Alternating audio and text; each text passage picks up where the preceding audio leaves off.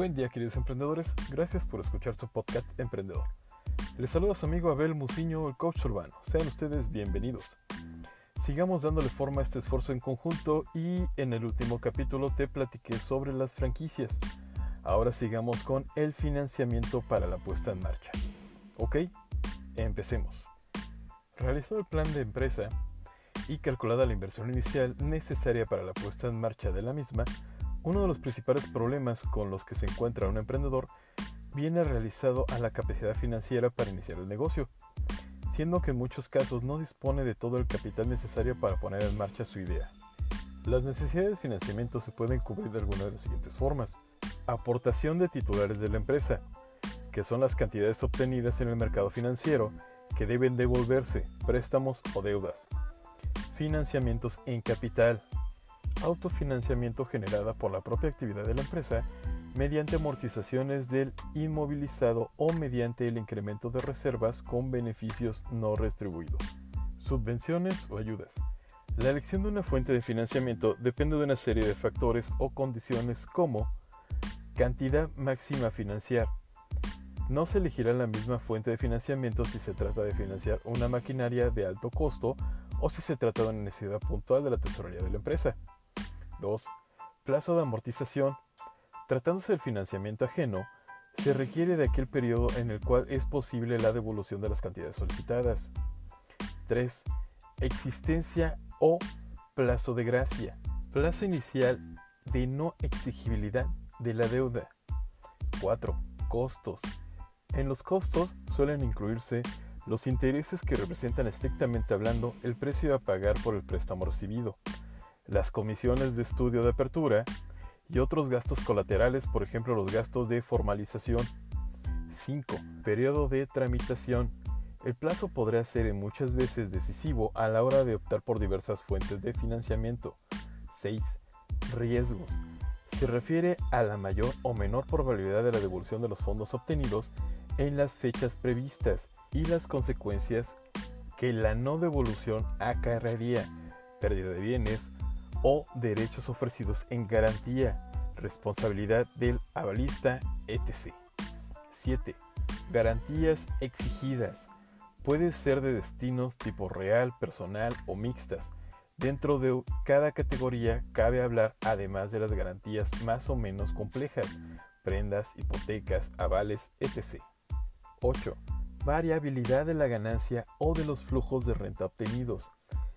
Si de la inversión a efectuar necesitas un plazo determinado de años para que comience a producir renta, será más adecuada una fuente de financiamiento que se ajuste a esa circunstancia, por ejemplo, un plazo de gracia o los plazos previstos. 9. Incidencia de la imagen de la empresa, por ejemplo, su repercusión sobre una posible venta de la empresa y, por lo tanto, en la capacidad de obtener beneficios. Muy bien, ahora te platico las líneas principales del financiamiento. Todos los emprendedores que requieren poner en marcha un proyecto empresarial son consistentes en que tienen que aportar recursos financieros propios a la empresa. A pesar de esta evidencia, existen muchos casos de emprendedores que se sienten poco inclinados a aportar sus recursos para financiar el proyecto empresarial y que prefieren recurrir al financiamiento bancario o al financiamiento externo es algo muy arriesgado si apenas vas a empezar a emprender. Necesitas un soporte o un fondo de riesgo por cualquier detalle que se pueda presentar. Hasta el momento, los emprendedores utilizaban generalmente dos vías de financiamiento. Uno, la primera es el préstamo bancario. La segunda solución tradicional a la falta de capital es la que coloquialmente se conoce como familia y amigos. Estas personas aportan sus recursos al proyecto y se convierten en socios de la nueva empresa motivadas por la relación de confianza que se establece entre los emprendedores. Por lo pronto, te platico del préstamo bancario. Mediante el préstamo bancario, la entidad financiera concede a la empresa una cantidad de dinero, obligándose a ésta al pago de los intereses y la devolución del nominal de acuerdo con el contrato de crédito previamente pactado. Las ventajas permite el disfrute de la totalidad de efectivo desde el momento inicial. Tiene uso universal. en general todos los gastos del préstamo son deducibles. Justo a esto, los intereses, las comisiones están extensas del IVA. Con el crédito bancario, cuando el empresario se encuentra con insuficiencia de liquidez, suele acudir a créditos bancarios a corto plazo. Mediante este contrato, las entidades financieras ponen a disposición de su cliente una cantidad determinada, debiendo de pagar por la que utilice, aunque las entidades que cobran un interés también por la cantidad no dispuesta. Los instrumentos más utilizados son la cuenta de crédito y la póliza de crédito. Las principales características del crédito bancario son financiar a las empresas en los fondos solicitados dentro de los límites establecidos de la firma de contrato. Se pagan intereses sobre el capital dispuesto, generalmente por trimestres vencidos. Se pueden renovar las veces que se desee. Son operaciones a corto plazo. Entre sus ventajas están los intereses solo se aplican sobre la cantidad efectivamente dispuesta. Tienen un uso muy amplio al permitir concertar sea a largo o a corto plazo, bajadas de tesorería, lanzamiento de nuevas actividades, etc. Ahora te platico un poco de el financiamiento en capital. Estas herramientas son tres.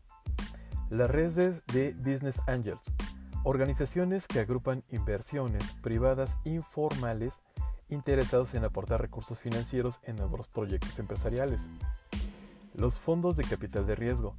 Se trata de instrumentos utilizados por administradores, entidades financieras y corporativas industriales para tomar participación en proyectos empresariales de gran envergadura.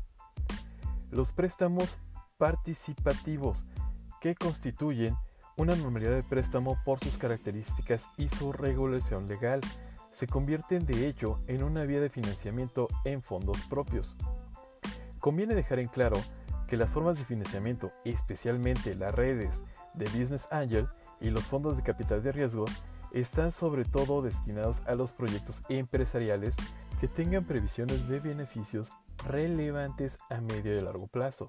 ¿Por qué?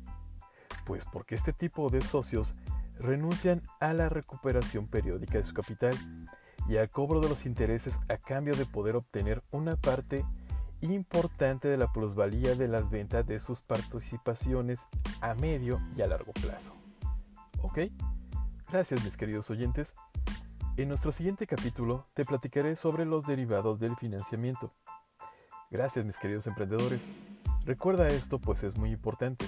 Lo que acabas de escuchar no solo aplica para ser un gran empresario, también te ayudará a ser una parte fundamental y un gran socio de la empresa para la que laboras, pues tú eres una persona altamente capacitada y con deseos de crecer laboral y empresarialmente. Muy bien, con eso termino mis queridos emprendedores. Por favor, follow me en Instagram, Twitter, únanse a mi grupo de Facebook Emprendedores Jalapa, busquen mi perfil Godín en LinkedIn y en todos me encuentran como Abel Muciño, el coach urbano. Compartan y hagamos crecer esta comunidad. En lo personal creo firmemente que el conocimiento no se comercializa, el conocimiento se comparte. Por tal razón les pido por favor ayúdenme a seguir compartiendo. Recuerden, ustedes son personas muy importantes y muy valiosas. No permitan que nadie les diga lo contrario. Mucho éxito en su camino mis queridos oyentes y hasta la próxima.